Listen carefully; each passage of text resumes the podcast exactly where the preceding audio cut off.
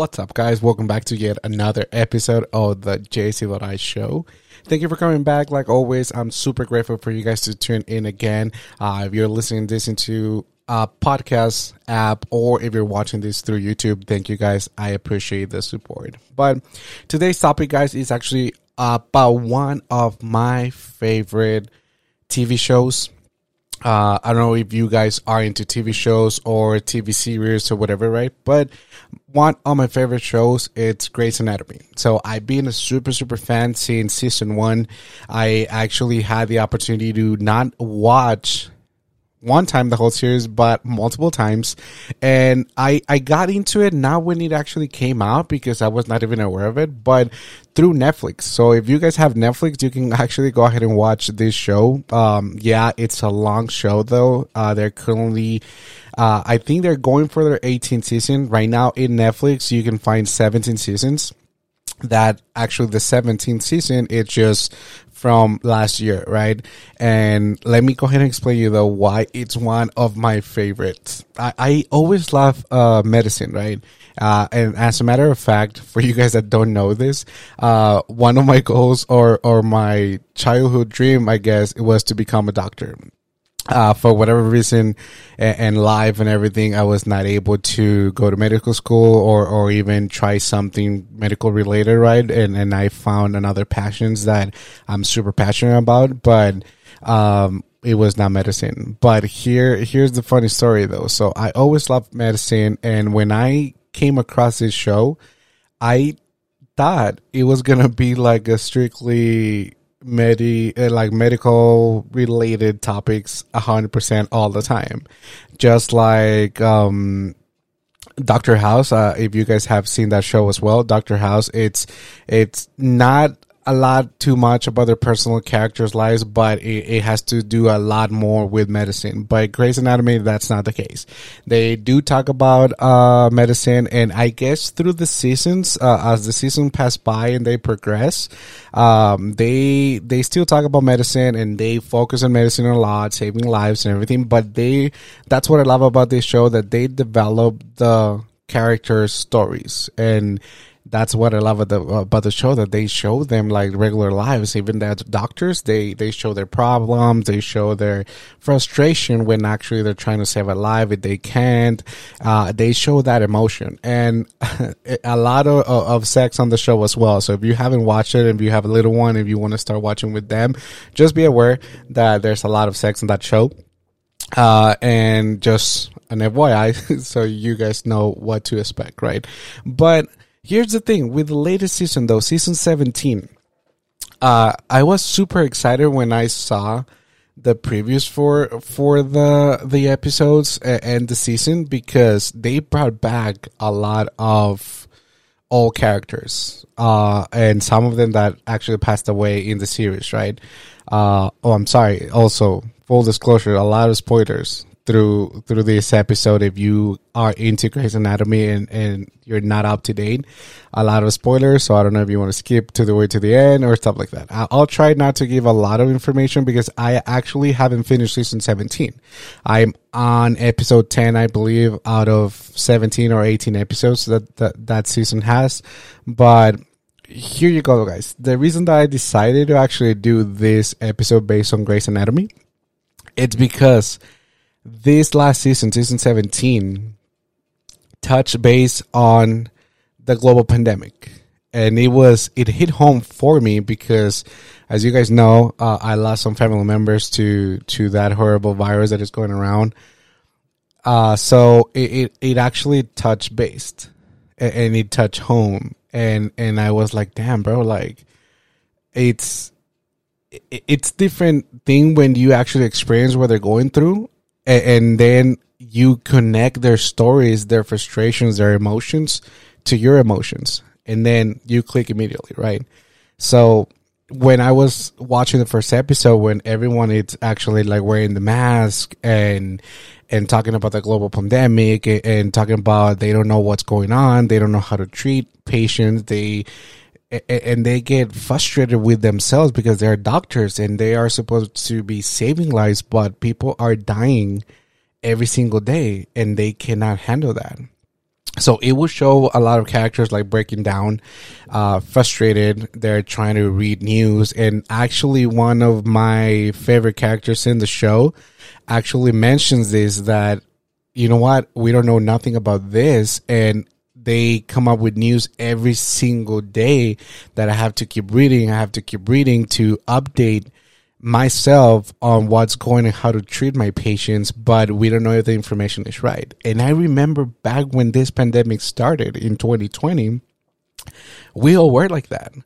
Like, damn, is there a cure or what are we going to do? Or, or how can we prevent for us to getting that, that virus and everything like that? And I was like, I was thinking to myself, like, damn, it, I mean, I'm not a doctor. I'm not, uh, any like special of expert when it comes to medicine, but I I was imagining myself in that situation. Like, damn, okay, you are a professional trained doctor. You went through school for that, and you are crashing into a wall because you don't know how to treat patients. And I was like, damn, I never saw it that way. And yes, I, I knew that doctors, nurses, and pretty much every single staff member for a medical uh, field they were and still up to this day are putting their lives in risk, right, to help us and, and, to save us. And again, thank you guys for that. If you are listening into this and you are in the medical field, thank you. You have no idea how much we appreciate you and and, we love you and, thank you. Thank you for taking the time and putting your life in risk just to us as a society be okay. We we appreciate your effort and thank you so much. Uh, going back to to Grey's Anatomy, like I never thought about the frustration of a doctor, like not to know what to do. And when I watched uh, uh this first episode, I was like, "Damn, like that's so true. Like they don't know what this virus is. They don't know if, if there's a cure. They don't know how contagious this virus is. Uh, they don't know how to hold it, like in not for the virus to spread. And you can see the characters' emotions and feelings and, and frustration. They get mad with themselves. And also something that was super shocking for me. It's like the whole suits that they were using. And yeah, I saw it like in in the news and, Instagram posts and Facebook news and stuff like that that the doctors were using masks and everything. And I know, guys, it's a TV show, so I'm sure they exaggerate a lot, like the suits that they were using and everything. I know they have to create drama around that show, and that's okay. But I, I do have friends that are doctors and, and I remember like them posting pictures into Instagram with the the face mask like they were using 24 7 for a week or two weeks at the same time. And and i remember the marks on their face uh it was super red it was irritated and everything like that. And i remember their frustration and i remember that they they broke down as well. So now watching that in tv and by the tv putting that extra i guess como decimos crema sus tacos uh, for you guys in English, like putting more drama into a situation that is supposed to be, uh, it, it, it, it made me realize like, damn, okay, like this is super real. Like they're going through that and, and I had the opportunity to experience that through a TV show. And of course, again, I know guys, it's a TV show. Things didn't happen that way exactly, but I, I would just realizing everything that, in this case, few of my friends that are doctors went through when they didn't have enough ventilators for, for patients, when they were didn't know what to do, when their patients were dying or passing away. Like, it made me realize, like, like damn, like, I cannot imagine being me in that place and not knowing what to do. And I was supposed to be the expert. And I was like, damn, and that click like i never had that mentality of them like actually being like in the hospital not knowing what to do when people go to the hospital and to them so they can help them So imagine just that frustration, guys. And I'm sure we all of us been into that situation when even I don't know at work or or even at home that you are the parent or you're the big brother and they come to you for help and you don't know what to do. It's like frustrated. So imagine having that pressure from your patients like, "Hey, I'm dying. I'm here for you to help me." And you don't know what to do. Now, again, guys, uh, what I like about this show is that they show their personal life as well. So they show when they go back home, um, how they are like take care of changing clothes, taking a shower, sanitize their hands, wash your hands. Uh, even at home, they're wearing masks and everything like that. So it took me back to when the pandemic started that we were afraid to go out even for groceries when we were washing our hands every 30 minutes using hand sanitizer. Uh, they are doing that in the show as well. So like it was a big shock for me like looking at that in tv like on tv and we went through that. I it, it hit me hard dude. It hit me hard because again we experienced that and if you're not into Grey's Anatomy, I strictly recommend you like do a little research and try to watch the series. That way, when you watch series 17, you know what I'm talking about. Or even if you just want to check out the season and so you can have an idea of what I'm talking about and see how they were dealing with the pandemic and everything like that, uh, I I strictly recommend doing that that way you guys have a little more clear idea what I'm talking about. But anyways, going back to the personal lives of these characters, they show the frustration as well at home. Uh, some of these characters have family, like kids, little kids. They have their parents that they were not able to be with them. They were talking only through their phone, through their tablet, uh, via FaceTime. And we experienced that. And I was shocked watching that as well. Because again, with my grandparents, we were not allowed to go over there, and, and they are up there in age, so they they cannot take care of themselves 100%. So I remember when we would go and we would deliver like groceries and stuff like that, we would use gloves, we would use uh, two face masks and everything like that. They would stay in the room.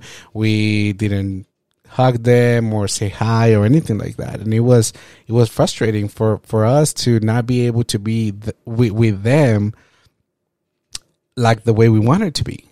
And then watching this show showing that as well i'm like damn like i never realized that we actually went through that and, and those were exactly the same emotions. We were frustrated that we cannot go outside. We were frustrated that we cannot do our normal life. And this show, guys, and Shonda, for you guys that don't know who Shonda is, Shonda is the one that actually writes Grey's Anatomy and take care of of the show and everything like that. She always, always write great, great stories, guys. Great freaking stories. Uh, again, I've been a fan since season one, and Shonda made me cry a lot of times through the episodes and through the seasons. But this season, guys, in 10 episodes, I already cried like six, seven times.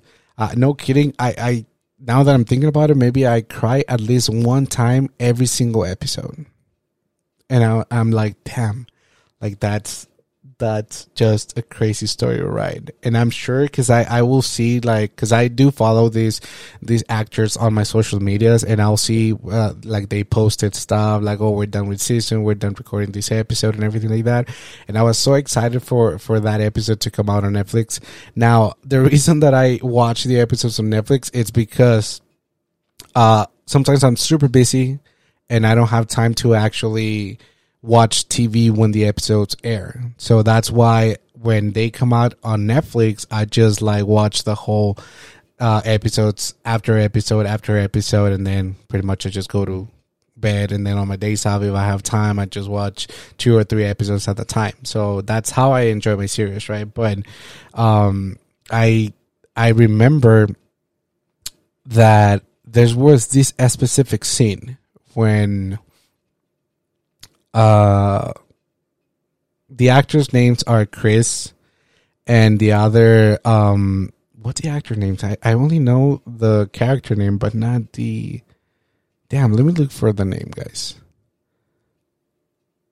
I know the character name is Amelia, but Caterina. There you go. So yeah, I mean, I'm just gonna show. I'm just gonna tell you guys the character names so you guys that know the show have a better idea. But it's Amelia and uh, pretty much um, Link that they're married, right? They have kids and they're taking care of um, Grace uh, kids because Grace got co- uh, got got the the virus and and I'm sorry guys if you notice I don't want to say the name because especially with YouTube it's really strict when it comes to this topic so I, I'm just trying to base and not put too much attention into that name the the COV name uh so let's just for the podcast and restrictions and policies. Uh, I don't want to get blocked or anything like that, but they just call it virus, right?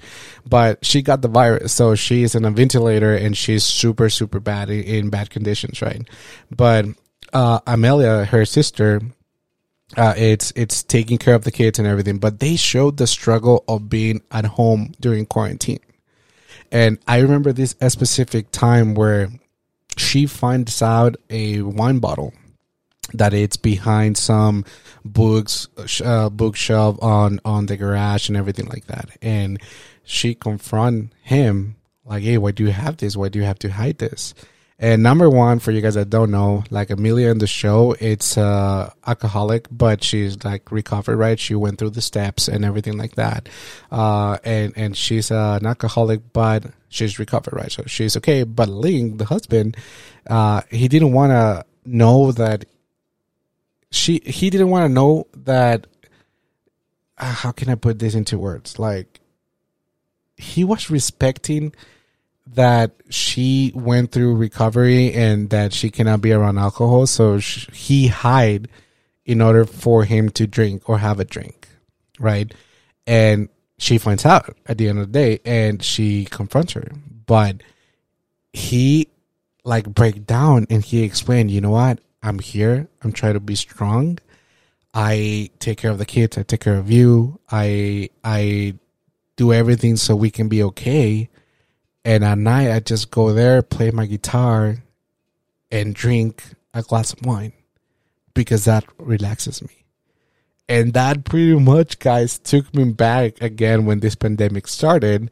That the the first week and the first two weeks, we were like super cool, chill, uh, at, at home with my sisters watching TV. And we actually discovered a really creative side of our, of our lives because we started like painting. We started like doing, uh, passwords. Um, how, how do you say that little game? Uh, it's not Sudoku, but it, whatever that you have to guess the, the, the words and everything like that. Um, we we started doing puzzles as well.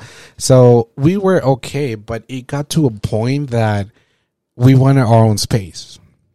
So I related to that scene because uh, I love my family to death, but during that pandemic, I think we got tired of each other so much that we were to a breaking point that anything will make us explode.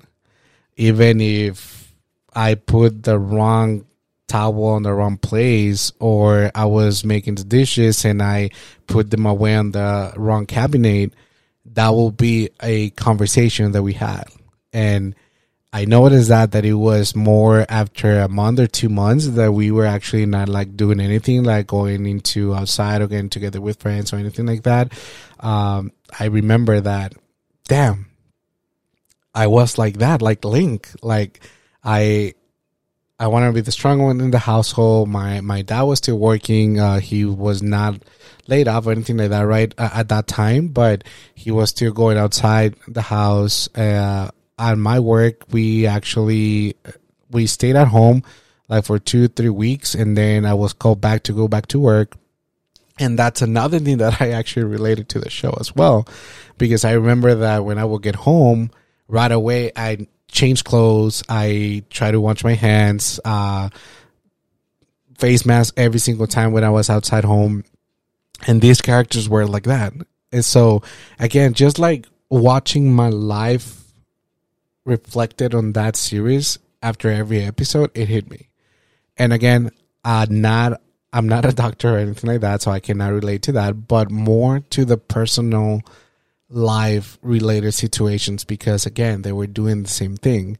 They were so concerned of transmitting that virus that they were taking precautions just like we did. And I remember my mom, my mom, since the beginning, I remember that she freaked out a lot and she was actually super scared for us, for my grandparents. Um, she was super scared that we will bring that virus home.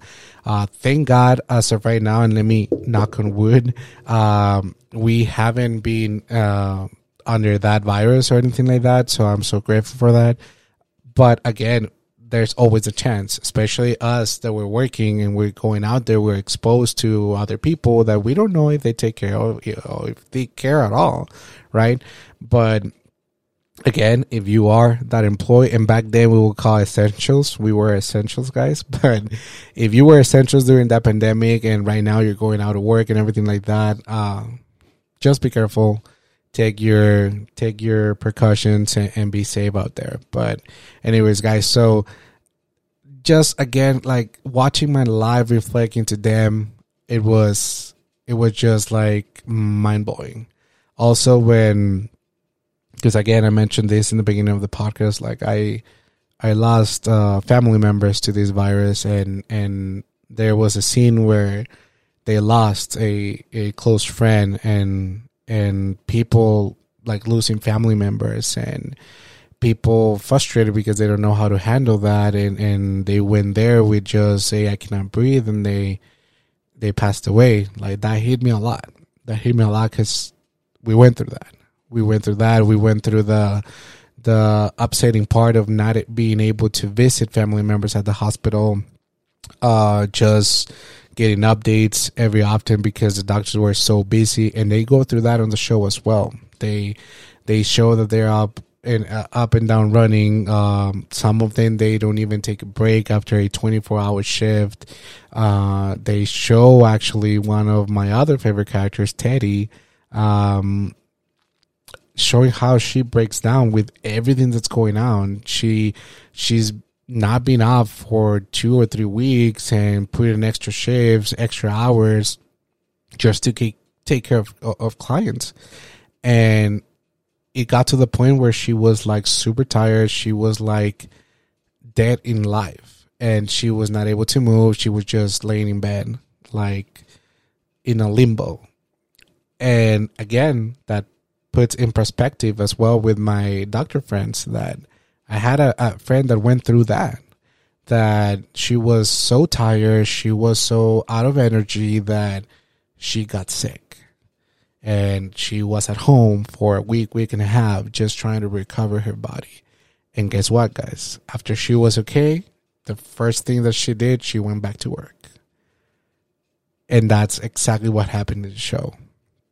So I guess the mind blowing part it's that it was so close to reality, even though again, guys, I know it's a show and they put a lot of extra drama that is not supposed to be there. Because uh, at the end of the day, they they have to sell the show and they have to get ratings and views and everything like that. But having that show too close to reality, that's what's mind blowing. I never thought in my 29 years of age that I have right now, I never thought that I was gonna see a show so close to reality and so close of putting perspective on life as Grey's Anatomy. Because also, guys, let me tell you this. I'm sorry, guys. I just need a coffee break. I am low in energy. You guys know that I record these podcasts super, super early in the morning. coffee is love, guys. I don't know what you guys think. I don't care what you guys think, but coffee is just amazing in the mornings. But anyways, another thing that they go through in these episodes and this season, it's like people don't believe there's a virus going around and they don't want to wear masks. And that's exactly what happened last year when everyone was like, no, there's nothing going on. It's just a conspiracy theory for us to stay at home. Something it's up with the government. And I'm not gonna wear a mask. Is my right? And again, if you and I'm so sorry if I'm offending people or anything like that. If you don't want to wear a mask, okay, cool. But just remember, it's not for you. It's for our safety. It's to protect other people. But again, that's another topic, and I don't want to get banned or blocked from podcast or from YouTube, guys. So let's not touch base too much on that. But anyway, so going back to that, like they showed that uh, aspect of the pandemic as well.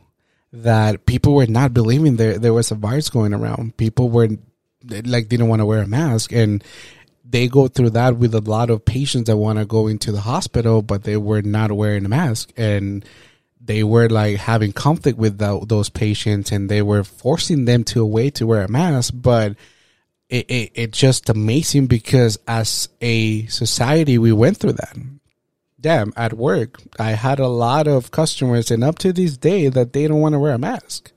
And it's okay, we cannot force them, right? But we rejected our services. And just like in Grey's Anatomy in the hospital, they were not allowed to go in if they didn't want to wear a mask. So even that, guys, even that like related to my own life and what I went through and what I'm going through with some customers, I was like, damn, bro, how can they get even that like down to the freaking point and be exactly what's going on in society.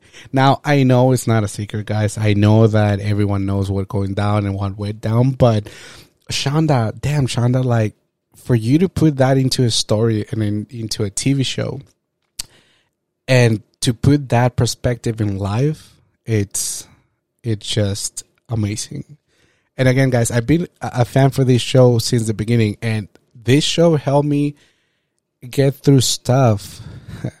I, this is the part of the podcast that that it's gonna get emotional and, and serious, but that freaking show helped me a lot through a lot of stages in my life. When I had cancer, when I was working outside El Paso, when I was by myself, uh, when I was alone in my apartment, when I was depressed, uh, as a matter of fact, I do have. I don't know if you guys get watching this on YouTube. Can go ahead and see this. I do have at the two from that show uh, a quote that uh, the quote it's only then in the quiet moments after the storm we do know who was strong enough to survive it. That freaking quote got me through so much shit that I decided to get a tattoo in my body. Just so you guys can have an example of how much of a fan I am of this show. But again, because this show helped me a lot to go through a lot and through my life, and I'm sure you guys have a show like that. Uh, let me know what's your show, what's your Grey's Anatomy. Uh, maybe it could be The Office because I mean I love that freaking show too, and and believe it or not, uh, The Office was through helped me go through a lot of, of situations as well. But maybe you have a different show uh, let me know. Let me know. Shoot me a DM. Send me an email. Uh, let me know what's your favorite show and and how that show helped you like get through stuff, get through situations. It could be funny situations. It could be serious situations and everything like that. But let me know because when it comes to shows, I think that we relate to those shows because we click on some specific situations. Uh, when I got this tattoo, it's exactly when I was actually working uh, on the oil field, and I was home for I want to say 14 days out of the month, and the rest I was over there working. But I was so freaking depressed. I was by myself. I didn't love that environment over there on, on the oil field. It's a pretty freaking toxic environment. So I was going through a lot of stuff, but I had my show that I watch, and and some of the characters went through the same thing that they were not comfortable at work and they were not like happy with, with what they were doing. And that's when one of the quotes came out, and I was like, damn, maybe this is just my storm. Maybe this is a process that I have to go through in order for me to get to the next step. And that's why that freaking quote stood with me like and in my mind for the longest time after I wanted just to get a tattoo in my arm. But again, it helped me go through that. And I know this might be stupid for you guys, so you guys might think like, damn, this is just a stupid show. What do you put so focused on that? But I'm sure you guys have that show. Even it could be just a song though. You have that song that help you through different times, difficult times. You have that show, you have that movie, or even you have that person. Spoiler alert, my person, right? From the Grey's Anatomy show. Anyways, but even you have that best friend, that family member that help you through a lot of stuff. For me, this show it's it's been a, a, a great show to me. It, it helped me through a lot. It it it made me realize it and value life a lot. and again, guys, I know it's a freaking show. And I know there's drama. I know there's a lot of exa- exaggeration, or how you say that word, but whatever. You know, you know what I mean. But they they put a lot of stuff that doesn't happen in real life, right? Even when in the doctors, like I'm sure they don't have sex on every freaking on call room or anything like that. But it, it just that extra spiciness to the show, right? But again, like through the show, they lost friends, they lost patients, they fall in love with with uh, other doctors, other friends, other patients, whatever, and and they show a little bit of real life situations. So I I guess that's why I related to that show a lot. Besides, I love just the freaking drama of the show and um, like the stories and how they they show the emotions and everything like that. But again, Shonda, I know you probably will never listen to this show, this podcast, but just thank you because I know, I know you changed a lot of lives, not only my life, but a lot of, of, of viewers' lives based on your stories and, and your your series. So again, just thank you. But guys, I think that's it. If you guys haven't watched the show, I, I strictly recommend you guys going and taking the time just to watch one or two episodes. If you get into it, good. If not, that's okay too. I'm sure you have your shows. But let me know what's your favorite show, a show that help you through life or help you through tough situations, or should be like uh, your favorite song as well, or stuff like that. But Thank you guys for coming back. Thank you guys for making it to the end of the podcast. Thank you for the support. Please don't forget to share, subscribe, uh, like, and comment on my content. Trust me, that's going to help me realize that you are out there watching and listening to this. And also, it's going to help my content being out there and being exposed to more people. But again, thank you guys. Love you. See you guys on the next one. Bye. Nowadays, nothing really is Only one of me and nobody's like me. Phone ringing and I tell him it's Ice. I got wifey on, blinging she Icy. Freeze, Freeze. photo, photo. Please. please, no photos. No, no. G's, G's. no, no, no. Please, no photos.